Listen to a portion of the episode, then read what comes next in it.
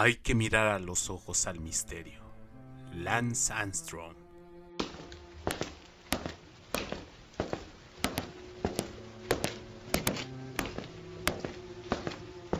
Fenómeno.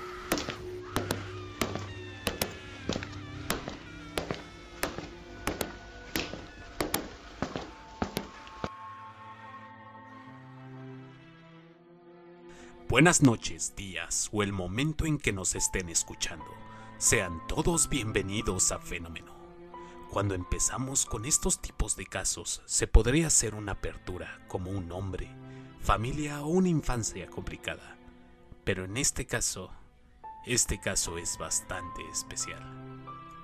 Ya que en 1888 se tuvo a Jack el Destripador y en 1960 apareció Zodíaco. Antes de comenzar, hablando de la información que tenemos, es una parada obligada a hablar de los Estados Unidos en esta época, que va de 1960 a 1970. En 1960, Estados Unidos estaba al borde de importantes cambios sociales, tales como el movimiento de los derechos civiles de 1960 a 1980, el movimiento feminista de 1951 y que concluyó en 1960, el movimiento de los latinos que estaba comenzando, el movimiento de los norteamericanos nativos, Kennedy y el resurgimiento del liberalismo del gobierno grande, Kennedy y la Guerra Fría, la muerte de un presidente y la guerra de Vietnam.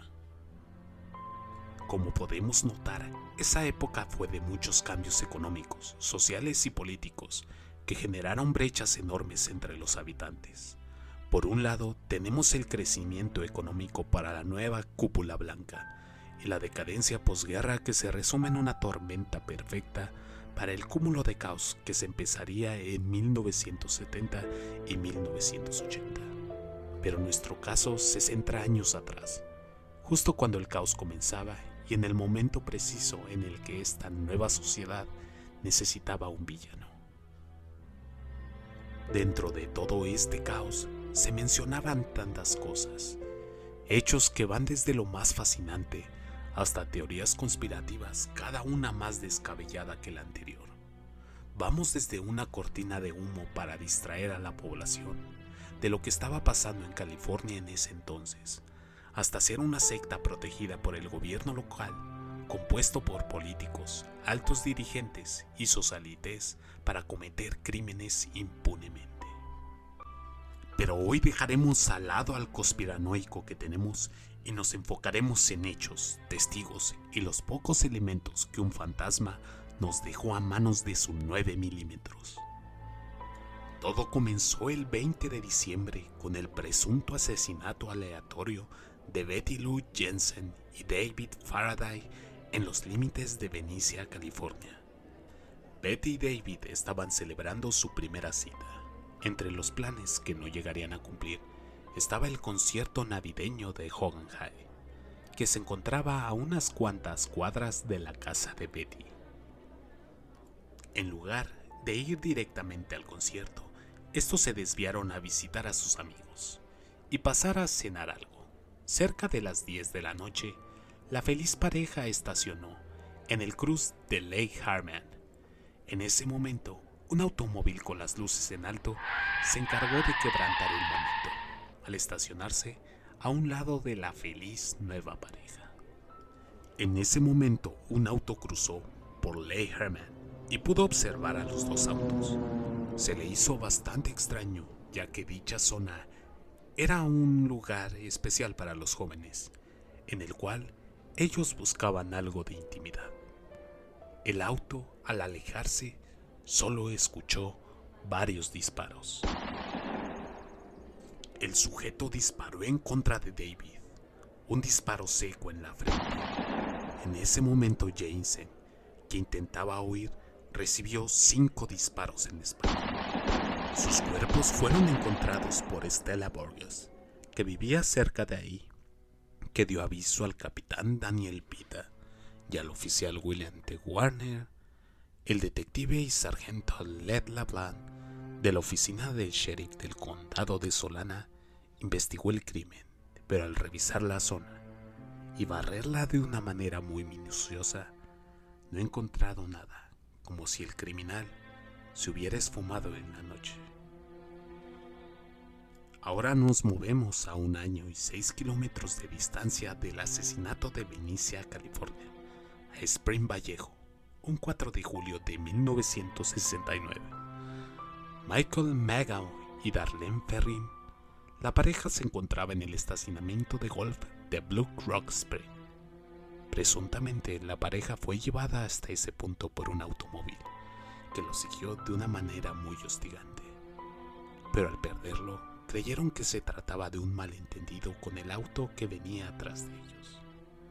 La pareja estaba en el coche, viviendo una noche bastante tranquila y placentera.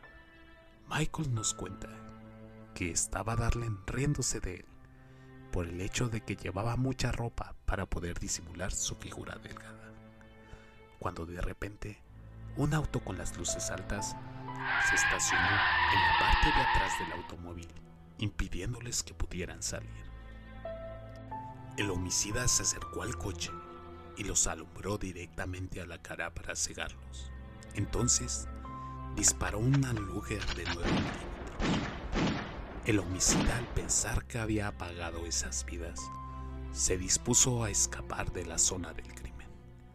Entonces Michael, con toda la fuerza que tenía, gritó. Para su mala fortuna, el homicida aún no se encontraba tan y regresó para rematarlo, dándole un disparo en la cabeza con la 9 milímetros. Pero no contemplaba que con la luz del disparo, Michael alcanzó a ver su rostro antes de caer desmayado, víctima de los impactos. En ese momento, el homicida se dispuso a partir. 040 del 5 de julio de 1969. Sonaba el teléfono en el departamento de policía de Vallejo. La voz de un hombre sonó, en el cual mencionaba sobre el homicidio de Blue Rock Spinning. En ese comunicado mencionó que él también había cometido, además con lujo de detalles, el homicidio de Jensen y Faraday. En ese momento colgó el teléfono.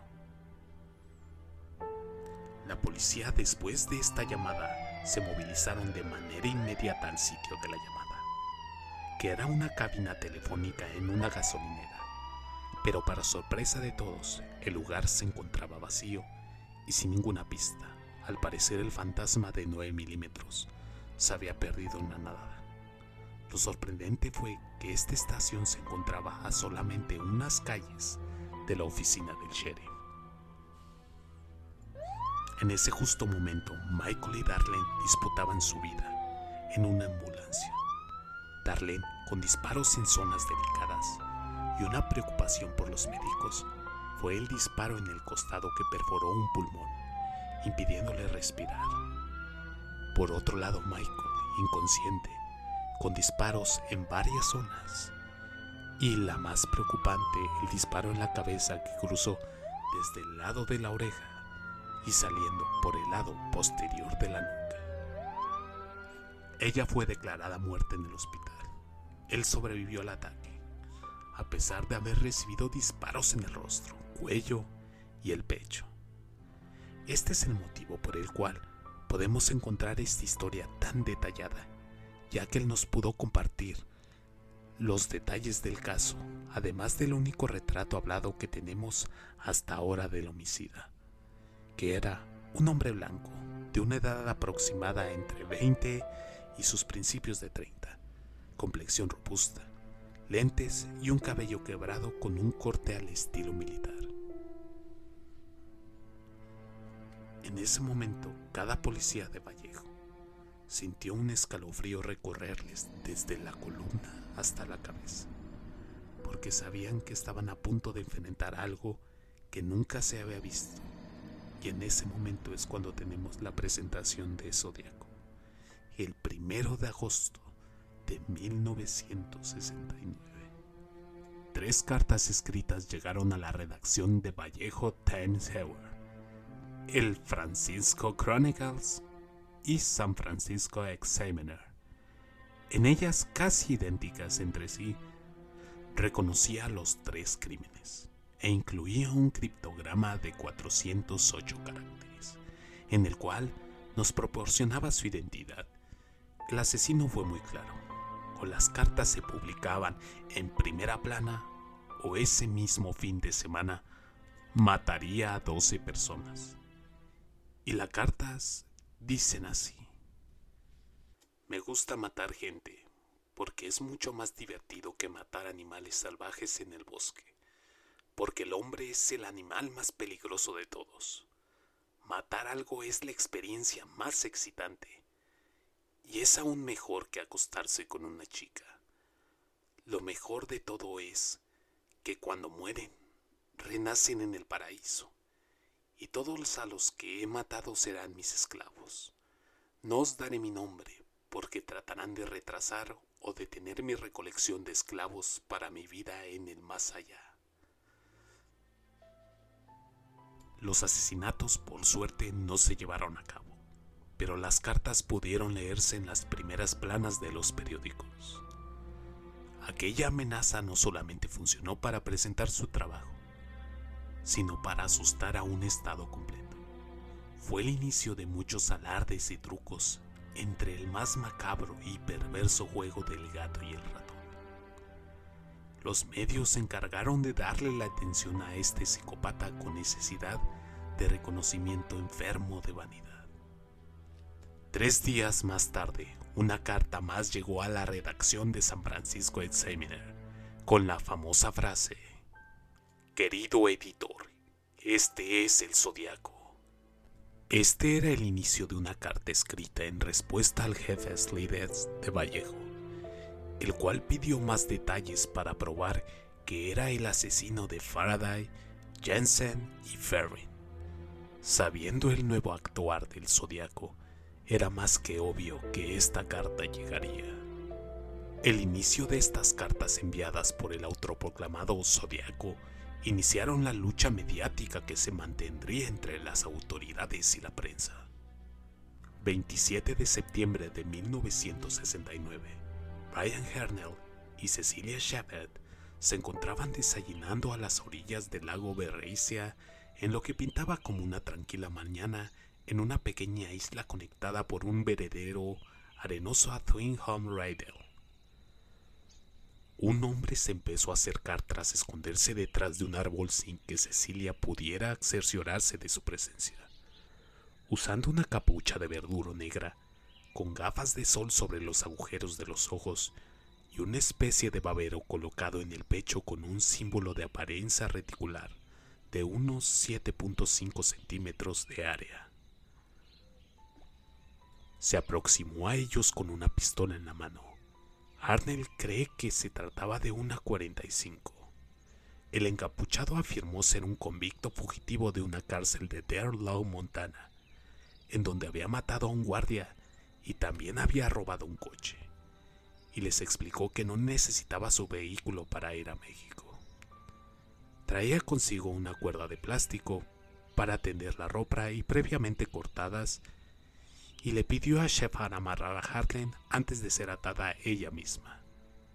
El atracador revisó los nudos de Harnell y los apretó tras descubrir que ella los había dejado flojos. Harnell creyó que se trataba de un robo raro, pero el hombre sacó un cuchillo y los apuñaló a ambos. Entonces recorrió los 500 metros hacia Homer Road y dibujó el símbolo reticular en la puerta del auto de Harold y a un lado escribió Vallejo 12 20 68 diagonal 7469 diagonal septiembre 27 69 diagonal 630 con un cuchillo. A las 7:40 pm, el hombre llamó a la oficina de la mujer encargada del condado de Napa desde un teléfono público para denunciar su crimen. El teléfono fue encontrado aún descolgado minutos después en el servicio de lavado de autos Napa Main Street por el reportero de radio Now Pet Stanley, solo unas manzanas de la oficina del sheriff y a 40 kilómetros de la escena del crimen. Los detectives fueron capaces de tomar huellas dactilares aún frescas del teléfono, pero no lograron hacerlas coincidir con ningún sospechoso. En ese momento, un hombre y su hijo que se encontraban pescando en una ensenada próxima descubrieron a las víctimas al escuchar sus gritos pidiendo ayuda, la cual fue suministrada por unos rangers del condado de Napa. Dave Collin y Ray Lamb fueron los primeros representantes de la ley en llegar a la escena del crimen. Ambos oficiales se encontraban a corta distancia del sitio Collins se encontraba en su patrulla en el área de Bechen Springs, a casi 30 kilómetros de ahí, mientras que Land se encontraba en Santa Elena. Cecilia Sheffer estaba aún consciente cuando Collins llegó, por lo que pudo proporcionarle una descripción del atacante. Harlan y Sheffer fueron trasladados en ambulancia al hospital de Queen Valley, ubicado en Napa. Shepard entró en coma durante el trayecto al hospital y nunca recuperó la conciencia. Murió dos días después. Pero Harnell sobrevivió para contar su historia a la prensa. El detective y sheriff del condado, Ken Narlow, quien estaba asignado al caso desde el inicio, trabajó intentando de resolver el crimen hasta su retiro del departamento de policía en 1987. 11 de octubre de 1969 un hombre abordó el taxi de Paul Stanley en el cruce de las calles Mason y Jury en San Francisco y le pidió que lo llevara a las calles de Washington y Maple de la comunidad vecindaria del presidio de Hayes. Por razones desconocidas, Stein fue hasta una calle más adelante, la calle Jerry. El hombre le disparó en la cabeza con la arma calibre 9 milímetros. Entonces agarró las llaves de su auto y su cartera y le quitó la camisa. Fue visto por tres adolescentes que estaban del otro lado de la calle a las 9.55 pm, quienes llamaron a la policía mientras el criminal se desarrollaba. Los jóvenes observaron al hombre limpiando el taxi y después que caminaba una manzana hacia el norte. La policía llegó minutos después y los jóvenes testificaron explicando que el asesino aún se encontraba cerca.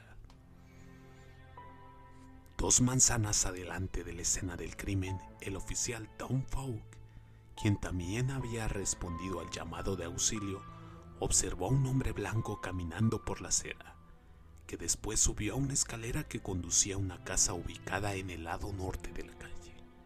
El encuentro duró solamente 5 o quizás 10 segundos. Su compañero Eric Sands comenta que él no vio al hombre. La radio les alertó que buscaran a un sospechoso de piel negra y no un individuo caucásico.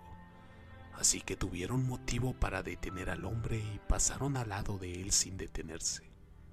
La confusión en la descripción ha permanecido sin explicación hasta la fecha. Cuando llegaron a la calle Cherry, Fogg fue informado de que estaban en efecto buscando un sospechoso blanco. En ese momento se dio cuenta de que había pasado al lado del asesino del zodiaco. Concluyó que el zodiaco había retomado su ruta original y que había escapado hacia donde se encuentra el fuerte presidio. Se dieron a la tarea de buscarlo, pero el asesino desapareció. La búsqueda continuó, no se encontró nada. Los tres jóvenes testigos trabajaron con un criminalista para elaborar un retrato robot del asesino de Style y a los pocos días regresaron para la elaboración de un segundo retrato hablado. La edad del zodiaco fue estimada entre 35 o 45 años de edad. Los detectives Bill Armstrong y Dave Toshi fueron asignados al caso. El departamento de la policía de San Francisco al final investigó y estimó por lo menos 2.500 sospechosos en un periodo de un año. El 14 de octubre de 1969, el Chronicle recibió una carta más de Zodiaco, esta vez conteniendo una muestra de la camisa de Palmstein como prueba de que él era el asesino. También contenía una amenaza de que dispararía en una escuela para niños. Fue entonces cuando la policía supo que era quien había estado buscando algunas noches antes en Presidio Heights. A las 2 a.m. del 20 de octubre de 1969, alguien afirmó que el Zodiaco había llamado al departamento de policía de Howland exigiendo que unos de los dos prominentes abogados, F.L. Billy o Melvin Billy, aparecieran en el show televisivo de mesa de exposiciones de Jim Bogart por la mañana. Bailey no pudo asistir, pero Bailey se presentó en el programa. Dunbar pidió a los telespectadores mantener a las líneas telefónicas abiertas, y entonces alguien que afirmaba ser el zodiaco llamó varias veces y dijo que su nombre era Sam. Belly aceptó encontrarse con él en Daly City, pero el sospechoso nunca apareció. Los oficiales de policía que anteriormente habían escuchado al zodiaco escucharon la voz de Sam y concluyeron que él y el zodiaco no eran la misma persona. Llamadas subsecuentes que el sospechoso hizo a Belly fueron rastreadas y prevenían del Hospital Estatal de Napa, en donde se supo que Sam era solamente un enfermo mental. El 8 de noviembre de 1969, el Zodíaco envió otra misiva con un criptograma consistente en 340 caracteres.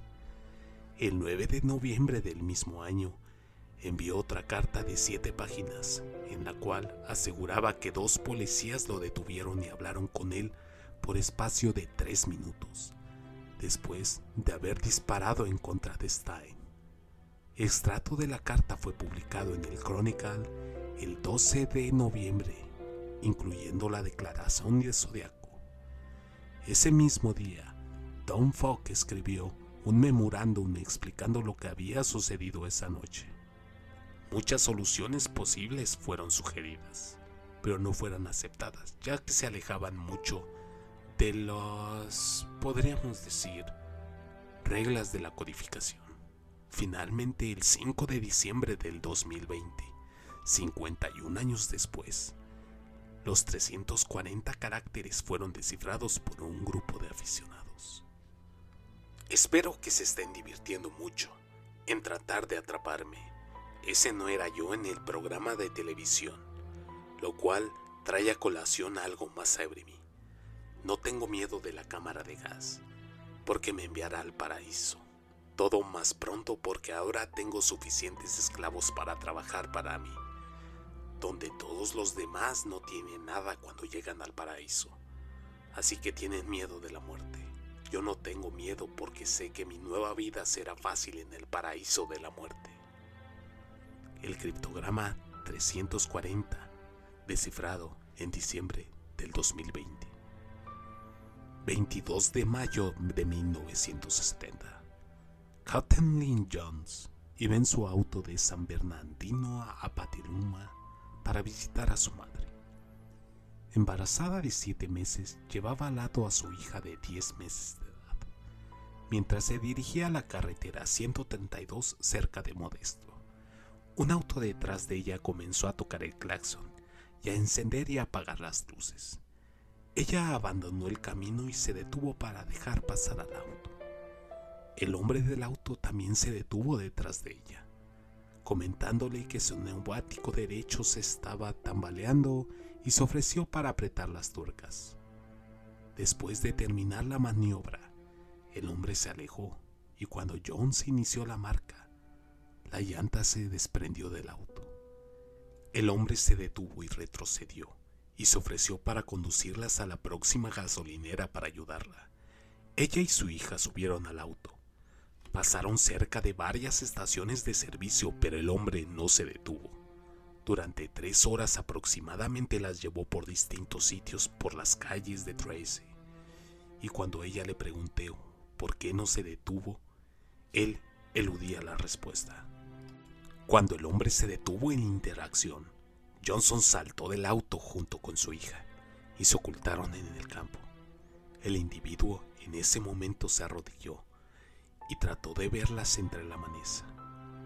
Sin embargo, un camionero se percató de lo sucedido y se acercó a la zona. En ese momento, el sujeto escapó. Jones pidió ayuda para viajar a la estación de policía ubicada en Patterson. Mientras presentaba su denuncia, el sargento de servicio advirtió de la presencia del retrato robot del asesino de Palestine y lo reconoció como el plagiario de ella y su hija. El oficial mantuvo bajo custodia a Johnson en el restaurante Mills, en la oscuridad. Tiempo después, su auto fue hallado, incendiado y destrozado. Hay muchas inconsistencias en el secuestro de los Johnson. Las afirmaciones de que el individuo había amenazado con matarlas mientras manejabas son discutidas al menos por un informante policial. Johnson contó su historia a Paul Hevery del Chronicle, indicando que su secuestrador abandonó el auto y las buscó en la oscuridad con una linterna. Sin embargo, en los dos testimonios que dio a la policía aseguró que el tipo no se bajó del auto. Algunos testigos mencionan que el vehículo de los Johnson fue movido e incendiado posteriormente, mientras que otros contrarios afirman que el auto permaneció en donde Johnson lo había dejado. Las diversas discrepancias entre las versiones de los Johnson han llevado a los investigadores a cuestionar si ella efectivamente fue una víctima del zodiaco. El zodiaco continuó comunicándose con las autoridades el resto de 1970 a través de cartas y tarjetas postales dirigidas a la prensa. En una carta fechada el 20 de abril de 1970, el zodiaco escribió: mi nombre es... seguido de 13 caracteres cifrados. El zodiaco indicó que él no era responsable del reciente ataque por la bomba de la estación de policías en San Francisco, refiriéndose a la muerte del sargento Brian McDonnell en Park Station en Golden Gate Park, que aconteció el 18 de febrero de 1970. Pero añadió, hay más gloria en matar a un policía que a un Sith, porque el policía puede disparar en respuesta. La carta incluía el diagrama de una bomba que Zodiaco había afirmado que usaría para volar un autobús escolar. Al reverso del diagrama escribió un dibujo de su símbolo igual a 10 SFPD Departamento de Policía de San Francisco es igual a cero. Zodiaco envió una tarjeta de felicitación sellada el 28 de abril de 1970, dirigida al Chronicle.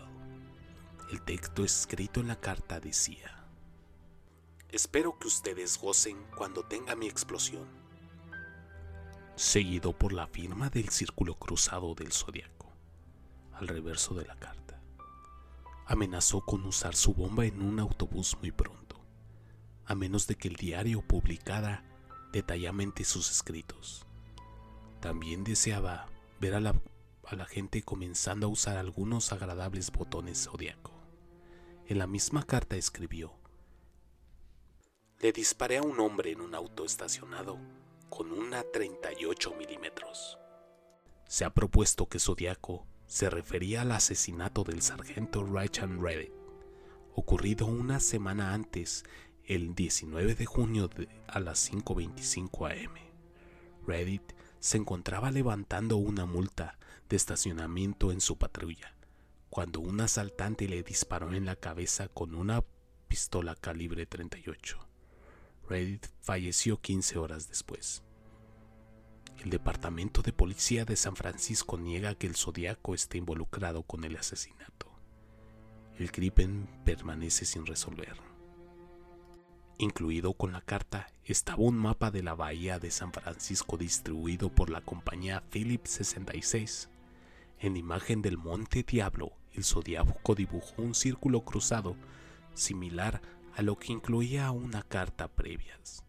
En la parte superior del símbolo reticulado colocado el número Seller, luego un 3, un 6 y un 9, por lo que la anotación parecía más bien a la carátula de un reloj.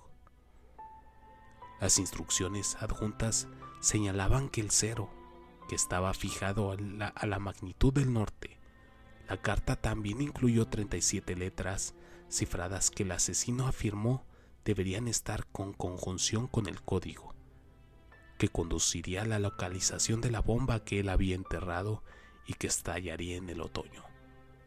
Las letras cifradas nunca llegaron a descodificarse y la supuesta bomba jamás fue hallada. El asesino firmó la nota con 12 SFBD igual a cero.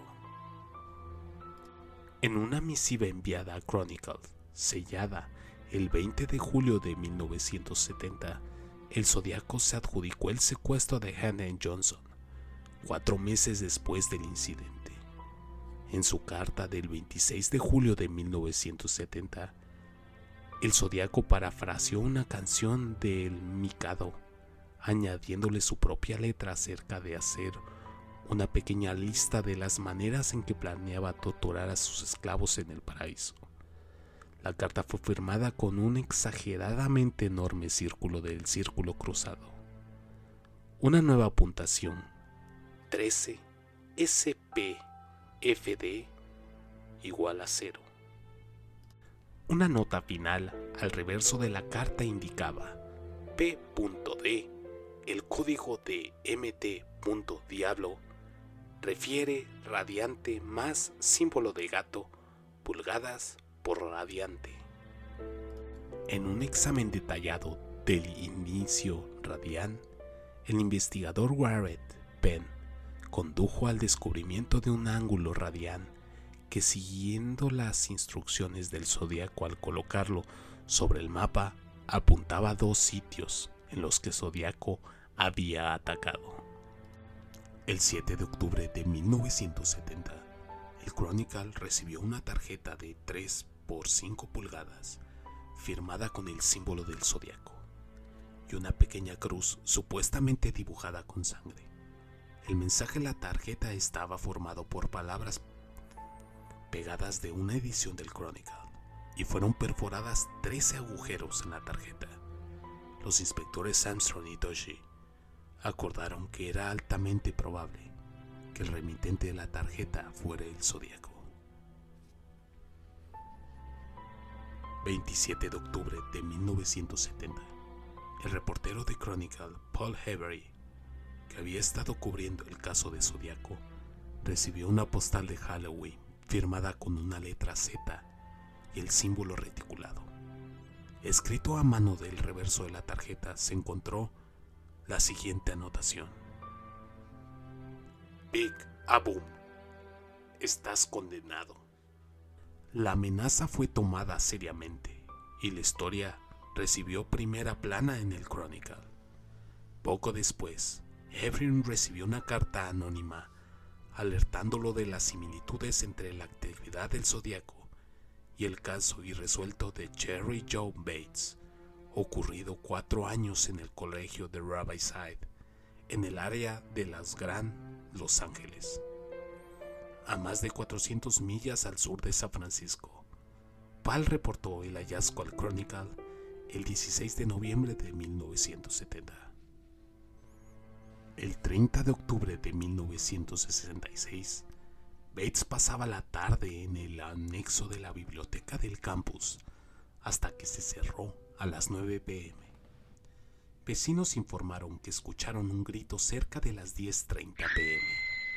Bates fue encontrada muerta al día siguiente, a corta distancia de la biblioteca, entre dos casas abandonadas en el proceso de demolición, debido a las remodelaciones de las instalaciones del campo. Los cables del distribuidor de su Volkswagen habían sido desconectados fue brutalmente golpeada y acuchillada hasta matarlo. Un reloj de pulsera de un hombre de la marca Timex, con la correa rota fue hallada cerca. El reloj se había detenido a las 12.24, pero se cree que el ataque ocurrió mucho antes. También se descubrió huellas del calzado tipo militar. Un mes después, en el 29 de noviembre de 1966, cartas escritas a máquina casi idénticas fueron enviadas a la policía de Riverside y al Riverside Press Enterprise, tituladas La Confesión. El autor aseguró ser responsable del asesinato de Bates, proporcionando detalles del crimen no relevadas al público, y advirtió que Bates no era la primera y que tampoco sería la última.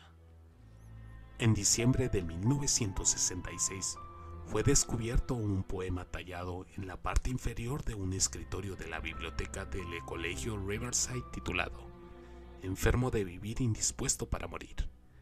El lenguaje del poema y la escritura se parecía a la de las cartas del zodiaco y fue firmado con las iniciales RH.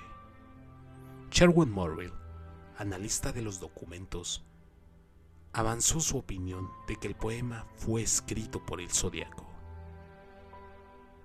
El 30 de abril de 1967, aparentemente seis meses después del homicidio de Bates, tanto el padre Cherry, Joseph, como el diario Press Enterprise y la policía de Riverside recibieron cartas casi idénticas, carabateando a mano el texto de las copias enviadas al Press Enterprise y a la policía. Decían, Bates tenía que morir. Habrá más. Esta vez sin la firma de la Z. El 13 de marzo de 1971, casi cuatro meses después de haber sido publicadas por Paul Hevery, el primer artículo sobre Batis, el Zodiaco envió una carta al diario Los Angeles Times, en la cual otorgaba el mérito a la policía en lugar de Hevery por el descubrimiento de sus actividades. Actividad en Riverside, pero solo están encontrando las fáciles. Hay una cantidad terriblemente mayor atrás.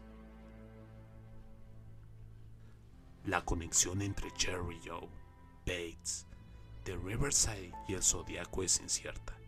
El departamento de policía de Riverside sostiene que el homicidio de Bates no fue cometido por el Zodiaco, pero conceden autenticidad algunas cartas que posiblemente son obras suyas, clamando un crédito falsamente adjudicado. 22 de marzo de 1971. Una postal fue enviada al Chronicle dirigida a Paul Hevery presuntamente del Zodíaco, aparentemente auto-adjudicándose la desaparición de Donna Lass, ocurrida en Salt Lake Toham, California, el 26 de septiembre de 1970. Confesionada de un collage de anuncios y de las letras de revistas presentando una escena de un bosque de pinos, y el texto Sierra Globe, buscando víctima 12, la mirada por los pinos, pose áreas de Lake Tohem alrededor en la nieve. El símbolo del zodiaco, el círculo cruzado, estaba en el espacio para la dirección del remitente. Las era una enfermera en un hotel y casino Sahara Tohem. Trabajó hasta las 12 a.m. el 26 de septiembre, habiendo tratado a su último paciente a la 1.40 a.m. y no se le vio abandonar su oficina. A la mañana siguiente, su uniforme de trabajo y sus zapatos fueron encontrados en una bolsa de papel en su oficina, inexplicablemente sucios de tierra. Su coche fue hallado en el complejo de apartamentos y el piso donde vivía estaba limpio. Después de ese día, tanto su jefe como su arrendador recibieron llamadas telefónicas de un desconocido, quien afirmó facialmente que Las había tenido que dejar la ciudad debido a una emergencia familiar. La policía y los sheriffs locales iniciaron trataron la desaparición de Las como un simple caso de investigación de persona desaparecido, sospechando que simplemente se había marchado. Las nunca fue hallada. Lo que parecía que era una tumba fue descubierta cerca de Clarem Tam en Northern California en terreno de Sierra Sur. Por el, al excavarla, solo se encontró un par de anteojos para sol. En una historia aparecida en Vallejo Times Herald el 13 de noviembre de 1972, el sheriff detective Bill Berger teorizó que el asesinato de una joven pareja perpetrada en el condado de Santa Bárbara habría sido obra de Zodíaco. El 4 de junio de 1963, cinco años y medio antes del primer asesinato conocido efectuado por el Zodíaco en Lane Herman Road, el estudiante de preparatoria Robert Domingos y su novia Linda Edwards fueron tiroteados en una playa cercana a Lambton, California. Habiéndose ausentado de la escuela ese día debido a una tradición entre los estudiantes estadounidenses llamada Senior Ditch Day. La policía creyó que el agresor intentó atar a la víctima, pero cuando lograron liberarse para huir, el individuo les disparó en varias ocasiones en la espalda y en el pecho con una arma calibre 22. Entonces, colocó los cuerpos en una pequeña camalla e intentó infructuosamente incendiarla. Algunos creen que los asesinatos de Domingos y Edward son obra del zodiaco, a partir de las similitudes entre estos casos y el ataque del asesino efectuado en Lago Berryessa. Después de sus últimas cartas, consideradas Los Pinos, el zodiaco permaneció en silencio aproximadamente tres años, tras los cuales en el Chronicle recibió una carta del zodiaco sellada el 29 de enero de 1974, elogiando el filme del exorcista como la mejor comedia satírica que había visto. La carta incluía un verso de Demicado y un símbolo en el fondo que aún ha sido explicado por los investigadores. El zodiaco concluyó la carta con un nuevo marcador. Mi, yo, igual 37, SFB2 igual a 0. El Chronicle recibió otra carta sellada el 14 de febrero de 1974, informando al editor que las iniciales para el ejercicio Simbiones de Liberación, deletreadas en el nórdico antiguo, significaban mata. Sin embargo, el manuscrito no fue autentificado como del zodiaco. Otra carta recibida en el Chronicle sellada el 8 de mayo de 1974 presentaba una queja del filme Blandance en una glorificación del asesinato y pedía al diario retirar la publicación de la película firmando solamente un círculo, y la letra, el tono y la ironía superficial son similares a las comunicaciones previas del zodíaco. Otra carta, enviada al Chronicle, fue sellada el 8 de julio de 1974, quejándose de uno de los columnistas, Marco Spinelli. La carta fue firmada por el fantasma rojo. La autoría del zodiaco aún es debatible en esta carta. Otros cuatro años pasaron sin comunicación, supuesta o verificada del zodiaco. Una misiva del 24 de abril de 1978 inicialmente fue dada por auténtica, pero declarada una farsa por otros tres expertos tres meses después. Sin embargo, en años recientes, las cartas han sido consideradas por algunos departamentos como auténticas. Se creyó que Toshi el detective de homicidios del Departamento de Policía de San Francisco, quien estuvo en el caso desde la muerte de Stein, fue el autor de la carta.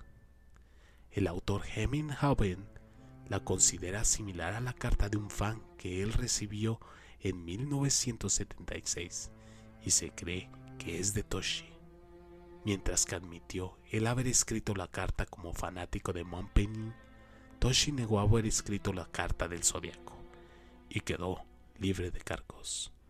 La autenticidad de la carta permanece sin verificar. 3 de marzo del 2003. Se reportó que una tarjeta postal navideña enviada a Chronicle, sellada en 1990 en Eureka, California, fue descubierta en sus archivos de fotos por el asistente editorial David King. Dentro del sobre, junto a la tarjeta postal estaba la copia fotostática de dos llaves del servicio postal de los Estados Unidos, en un llavero magnético. El manuscrito en el sobre parece la huella de Zodíaco, pero fue declarada no auténtica por el analista forense Lightman Cunningham. No obstante, no todos los expertos en el tema están de acuerdo con el analista. No hay dirección del remitente o su firma, el círculo cruzado no está. La postal en sí no tiene más marcas. El Chronicle envió todo el material al Departamento de Policía de Vallejo para análisis posteriores. Ahora que conocemos el fondo de la historia tan intrigante del zodiaco, podemos entender por qué se ha convertido en un mito y referente de varios villanos de la ficción con personalidades basadas en él, desde el acertijo hasta el profesor Moriarty, plasmado en cientos de películas y mencionado en tantas series.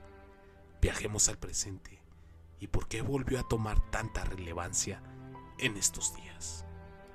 Todo comienza con The Cast Breakers, un equipo de más de 40 ex detectives policíacas, periodistas o oficiales de inteligencia militar que han investigado otros famosos casos. Cree que el asesino del zodiaco es responsable de un asesinato que nunca estuvo relacionado con él. De acuerdo a Breaker, el asesino del zodiaco ha sido identificado como Gary Francis Boston, un hombre que murió en el 2018.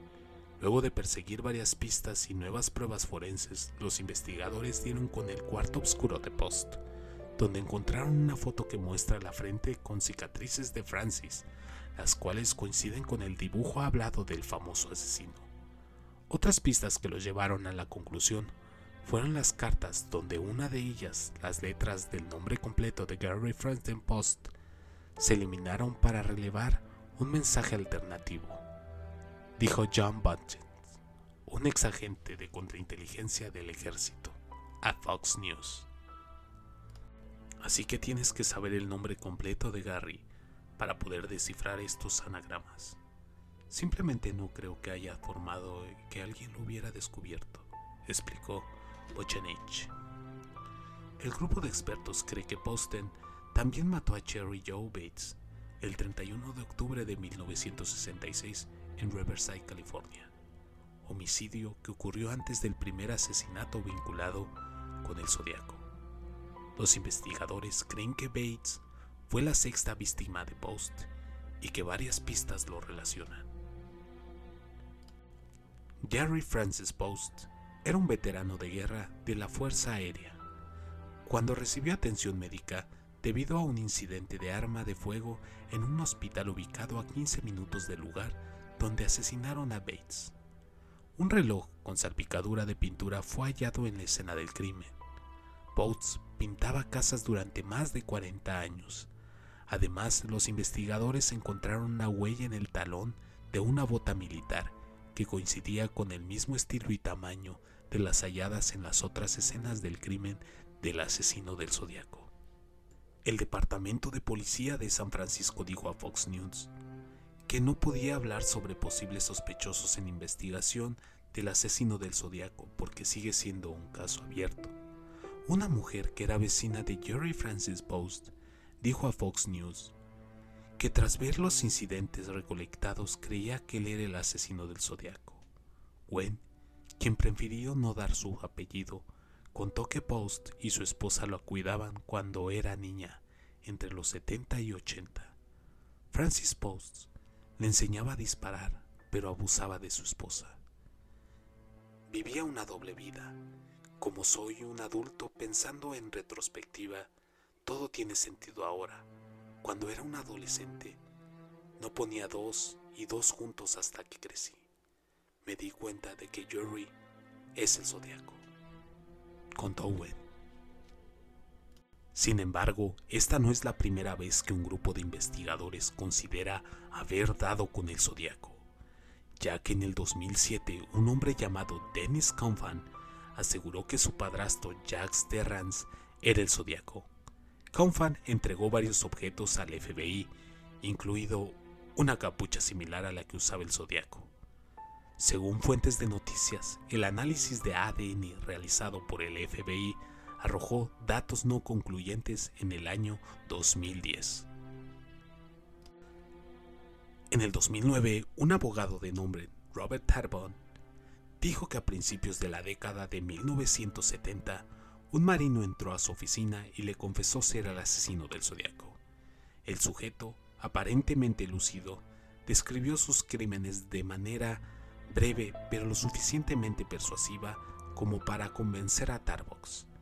El hombre dijo que intentaba detenerse a sí mismo de continuar con una ola de asesinatos en serie, o como él le llamaba, oportunidades, pero nunca regresó a ver a Tarbox. El último obtuvo un anuncio de página completa de Vallejo Times Herald en el que afirmaba que limpiaría el nombre de Arthur Leigh Hallen como el asesino. Su única razón para revelar la historia 30 años después de los hechos, Robert Himmel, autor de varios libros del Zodiaco, dijo que la historia de Tarbox era completamente plausible. En el 2009, en un episodio de la serie Mystery Quest de History Channel, se apuntó hacia el editor Ricardo Wysonsky. Al momento de los asesinatos, Wysonsky trabajaba para el Good Times, un periódico contracultural de San Francisco. Su apariencia se asemejaba mucho al retrato hablado, y Nancy Slover, la despachadora de policía de Vallejo, que fue contactada por el Zodiaco poco después del ataque de Blue Rock Spring, identificó en una grabación de voz que Wysonsky como la misma voz del zodiaco. El detective retirado Steve Hodden argumentaba en su libro The Black Avengers, El Vengador de la Dalia Negra, que su padre Jorge Hodel era el asesino de la Dalia Negra, cuyas víctimas incluyen a Elizabeth Short. El libro condujo a la liberación de archivos que habían sido restringidos previamente, así como registros de telegramas, por la oficina de la Fiscalía Distrito de Los Ángeles hacia su padre, en los que se demostraba que era él el principal sospechoso del asesinato de Short. El fiscal de distrito Steve Calle escribió posteriormente una carta publicada a una edición revisada en la que establece que de continuar vivo George Haden sería procesado por los crímenes. En un libro siguiente, Hodel argumentaba el caso circunstancial de que su padre fuera también el asesino del zodiaco, basado en bocetos de la policía, la semejanza en el estilo de la carta entre el zodiaco y las cartas del vengador de la Dale Negra, y el examen de documentos cuestionados. 19 de febrero del 2011. El programa de televisión American Most Wanted presentó una historia sobre el asesino del zodiaco. En el 2010 apareció una imagen de la conocida víctima del zodiaco, Darle Ferry, junto a un hombre que se parece mucho al retrato hablado basada en la descripción de los testigos del asesino del zodiaco. La policía cree que la fotografía fue tomada en San Francisco a mediados de 1966 o 1967. El oficial retirado de patrulla de camino de California, Ledin Lefery, comentó que el asesino del zodiaco era un hombre de 91 años asentado en el condado de Solano, California, a quien llamó por el seudónimo de Jorge Russell Towhead.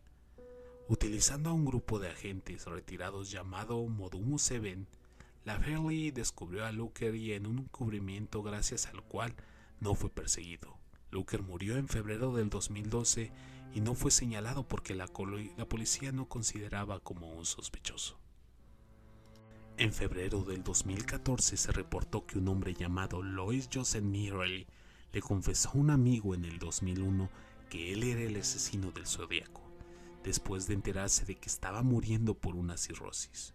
Le pidió a su amigo Randy Kenny ir a la policía después de su muerte. Meryl murió en el 2009, pero supuestamente Kenny tuvo problemas para que los policiales cooperaran y tomaran en serio la demanda. Hay varias colecciones potenciales entre Mary y el caso del Zodiaco. Muriel asistía a las mismas secundarias que las víctimas, Denim Parrott y Betty Lou Jensen. Mary trabajaba en el mismo restaurante de la víctima, Darlene Ferry. Mary tuvo, tenía acceso al mismo tipo de botas militares cuya huella fue encontrada en la escena de crimen de Leren Bryan.